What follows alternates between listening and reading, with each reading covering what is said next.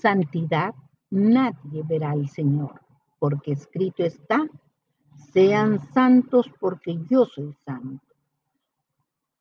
Ahora sean santos en todo lo que hagan, tal como Dios quien nos eligió es santo, y que el mismo Dios de paz nos santifique por completo, y todo nuestro ser, espíritu, alma y cuerpo sea preservado irreprensible para la venida de nuestro Señor Jesucristo. Fiel es quien nos llamó, el cual también lo hará, porque con una sola ofrenda hizo perfectos para siempre a los santificados.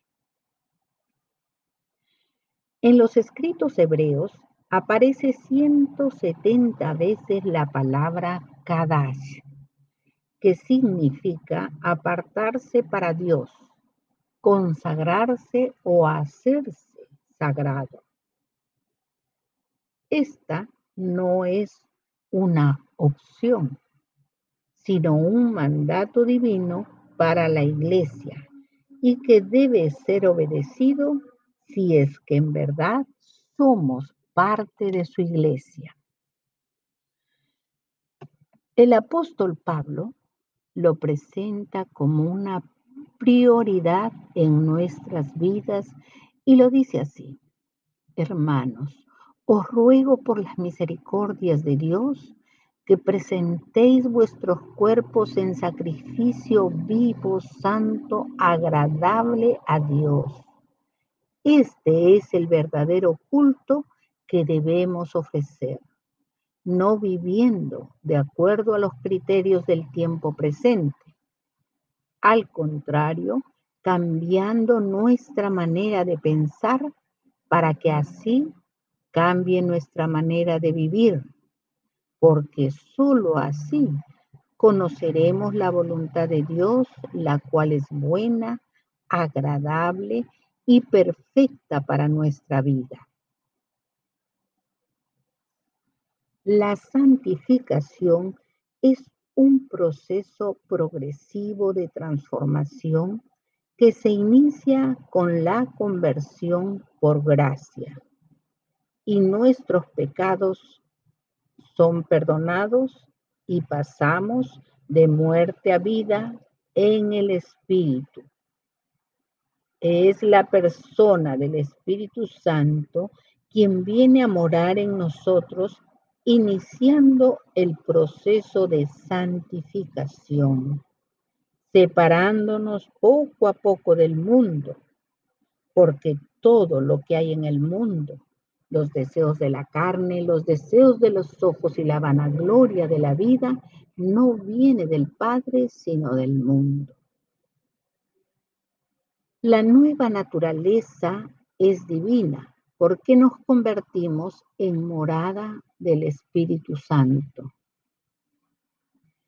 El apóstol Pablo escribió, ¿O ignoráis que vuestro cuerpo es templo del Espíritu Santo, el cual está en vosotros, el cual tenéis de Dios y que no sois vuestros? Este proceso de santificación tiene tres etapas muy marcadas que las vamos a definir. Primero, expone nuestros pecados para reconocerlos y apartarnos de ellos. Como decía el salmista, has expuesto nuestras iniquidades delante de ti nuestros pecados ocultos a la luz de tu presencia. Y con sabiduría el apóstol Juan nos aconseja, si confesamos nuestros pecados, Él es fiel y justo para perdonarnos los pecados y para limpiarnos de toda maldad. Segundo,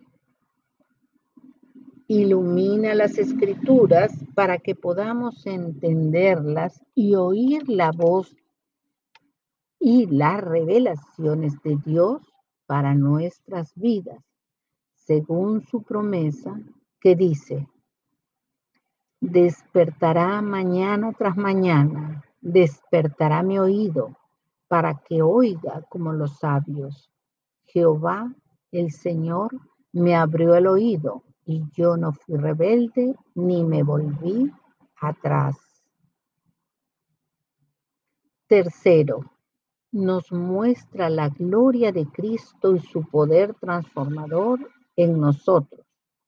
Como decía el apóstol Pablo, Él me ha dicho, bástate mi gracia porque mi poder se perfecciona en la debilidad. La persona del Espíritu Santo siempre está dispuesto a ayudarnos a este cambio de naturaleza. Pero no debemos contristar, resistir ni apagar el fuego de su presencia porque estancamos nuestro crecimiento y nos convertimos en enanos espirituales que como niños fluctuantes son llevados por doquiera de todo viento de doctrina por estratagema de hombres que para engañar emplean con astucia las artimañas del error.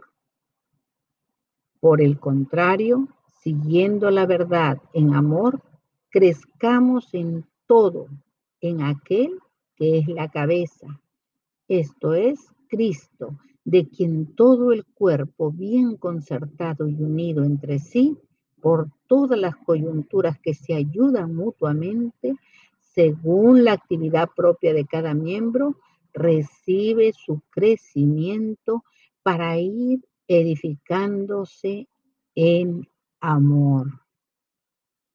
Amén.